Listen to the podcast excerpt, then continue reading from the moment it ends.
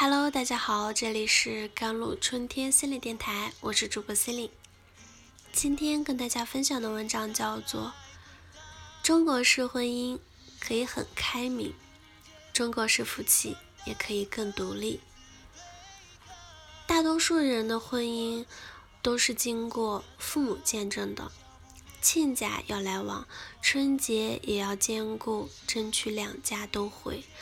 这是因为这是所谓的传统的一部分，所以反传统的方式都会让人归为异类。但不可否认的是，很多婚姻里的矛盾其实也是因传统而起。父母的态度常常成了婚姻的绊脚石。有不满意对方年龄和工作的，有不满意对方长相和身高的，还有挑剔籍贯的、挑剔家庭情况的。更匪夷所思的是，还有人因为八字不合挑剔对方的生日时辰的。最让我惊掉下巴的是，因为女儿的男朋友是博士，在没见过的情况下，父母已经以学历太高。肯定不会为人处事为由反对他们交往了。父母反对子女恋爱的理由真的是千奇百怪的，但其中有一个共同点：父母在用他们的价值观和先入为主的偏见控制着孩子，让子女的选择必须跟自己保持一致。而你会发现，这些反对的理由其实都不够合理，也站不住脚。但即便如此，不少父母还会打着“为你好，我是过来人”的旗号干涉子女的决定。也不是结了婚就万事大吉，父母的过度干涉也会影响小家庭的顺利运转。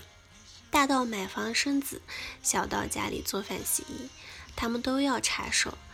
有的小夫妻明明能幸福的过日子，但是因为父母的干涉和指挥。矛盾频发，走到了婚姻的尽头；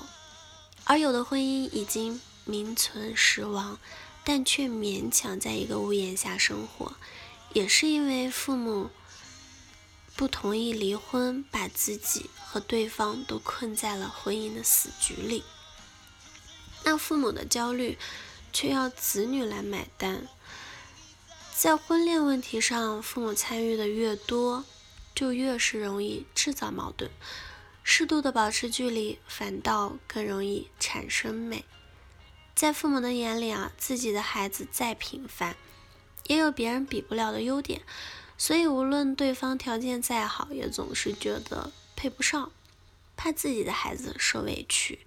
就难免带着挑刺的眼光去看待孩子的另一半。成年后，尤其是我们有了自己的家庭。跟父母的关系位置的，的确是该让过渡自己更核心的关系。你会发现，那些不能处理好自身问题和自己小家问题的人，往往就是因为跟父母的相处边界模糊，双方过度的参与到了彼此的生活当中，想要摆脱父母对自己生活的影响的同时，就意味着要完全独立的承担。自己的选择，无论这段婚姻是成功还是失败，是不是如你所愿，你都不能再推诿给原生家庭和父母的态度。说服父母一时放手简单，但自我承担一世的责任，才更需要动力。尤其是对于现在的中国式夫妻来说，想减少父母对婚姻的参与，真的挺难的。大多数人付不起独自承担婚姻和人生责任的代价，比如买房要靠家里出钱，婚礼要等双方父母补贴，生了孩子还要父母帮忙照看。在这种自己还站不稳脚的状况下，哪有立场谈独立、谈父母干涉？独立自主，自己选择自己承担是稀释的，仰仗家里的支持帮助是重视的。到底选择哪种方式，看个人情况，但最重要的是以一贯之的价值观。高晓松分享过自己的经历，当初他在清华和浙大之间选择，家里人说你要追求东方价值观可以，你读清华直到博士，成为科研工作者，家里人会大力帮扶。但你要按着家里人想法一步步走，你要追求西方价值观也可以，你独立自主的去浙大想干嘛就干嘛，家里人不干涉你追求诗和远方，但你学费自理，自己打工挣钱。这段话同样适用于婚恋问题，总不能一边当着靠父母经济支援的巨婴，一面喊着我的婚姻我做主成英雄。先有一贯之力的能力，才是争夺话语权的前提。虽然对 Papi 酱的婚姻观不能简单的当拿来主义者，但至少这是一个积极的信号。我倒希望真的有那么一天，每个人都能像 Papi 酱一样自私的先为自己考虑，